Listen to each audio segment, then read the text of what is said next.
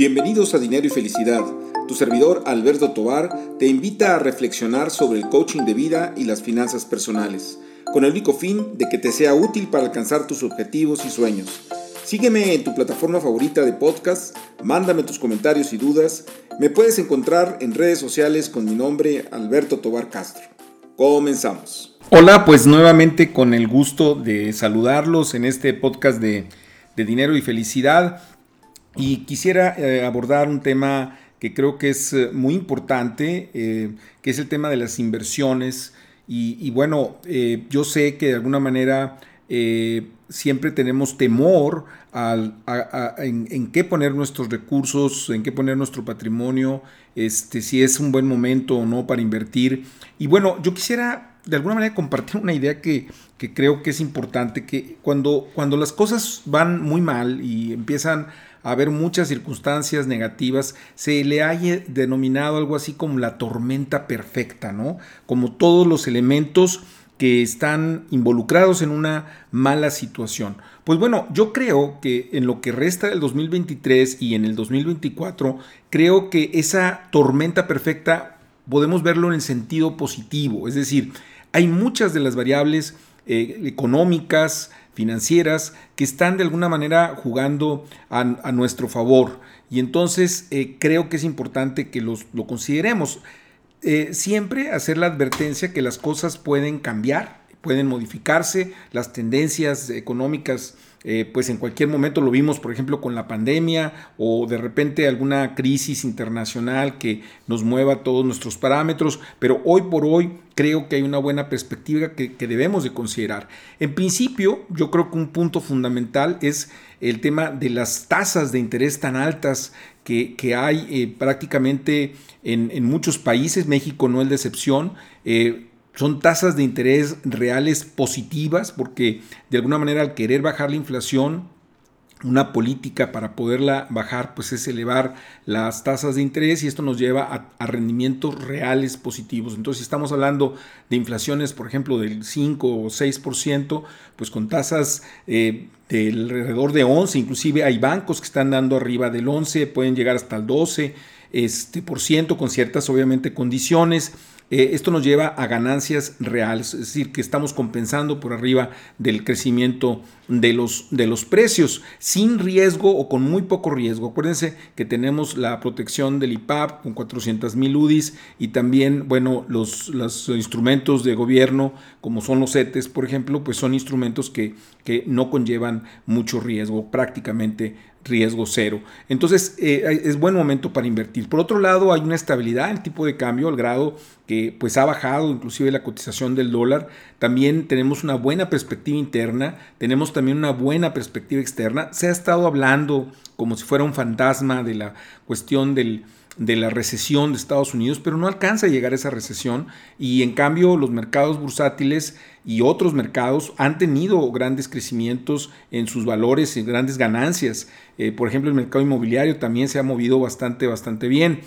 Eh, dentro de este entorno, vamos a decir, de tormenta perfecta, es que, bueno, aún cuando tenemos en el 2024 una, unas elecciones presidenciales, creo que existe estabilidad política. Ya tuvimos el efecto, vamos a decir, del triunfo de López Obrador, un candidato que se dice de izquierda y que eso generó expectativas negativas, obviamente con su entrada, la suspensión del aeropuerto.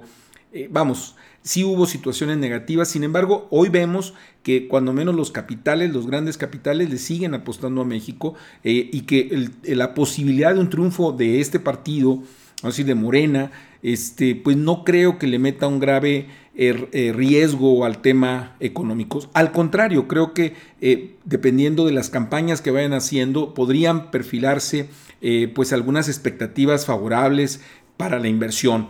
De tal manera que también en la parte política no, no se ven grandes problemas. sí hay una falta de infraestructura en el país, pero creo que es algo muy interesante como el nearshoring, que es toda esta proveeduría que se está dando a la industria, que está llegando a México por el fenómeno de, salida, vamos a decir, de los mercados asiáticos hacia mercados más cercanos este, en este caso a Estados Unidos, está compensando esa falta de infraestructura. O sea, sigue habiendo esa falta de infraestructura, pero vamos a decir que los capitales están dispuestos a soportar ¿no? esa falta de infraestructura con tal de estar cerca de los mercados. Entonces eso de alguna manera pues limita el efecto negativo y sigue habiendo esa perspectiva positiva, ¿no? Entonces temas como transporte, telecomunicaciones, servicios públicos, creo que son, son interesantes, que tenemos, son cosas interesantes que debemos de pues impulsar, pero creo que se pueden de alguna manera minimizar los efectos con el tema del, crecimiento de, de, la inversión que se está acercando por tema de proveeduría. Entonces, tanto el mercado interno como el mercado externo están fuertes, lo cual nos lleva también a la posibilidad de inversión. Ahora bien, nosotros podemos complementar esa, esa tormenta perfecta positiva, ¿sí? En términos de nuestro propio marco personal, es decir, cómo podemos nosotros hacer mejores inversiones.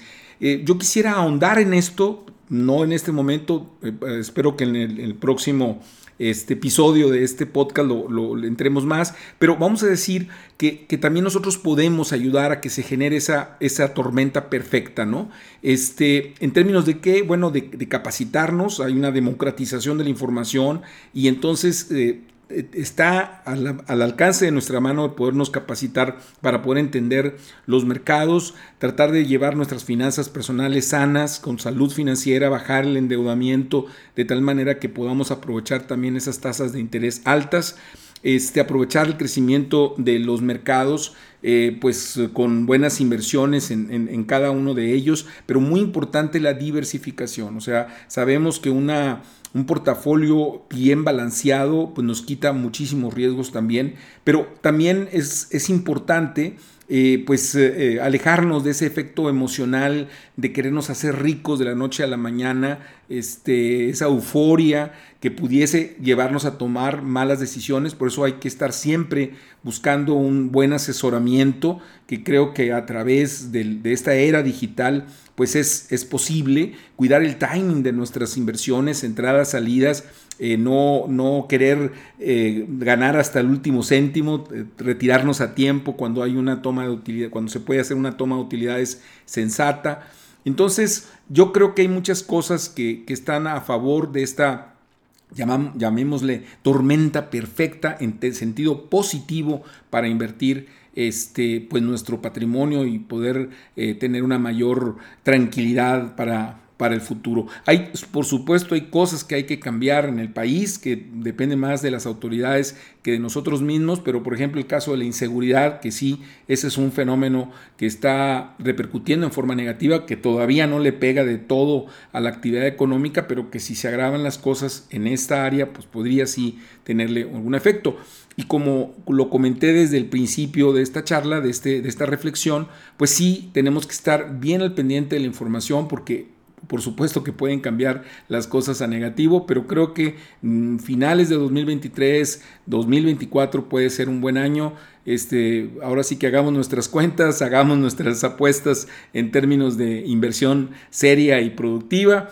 Y, bueno, espero que el comentario les haya sido de utilidad y como siempre, pues muy atento a sus comentarios, a sus sugerencias, a sus críticas en redes sociales, en LinkedIn, en Instagram, en Twitter y pues nos vemos hasta la próxima.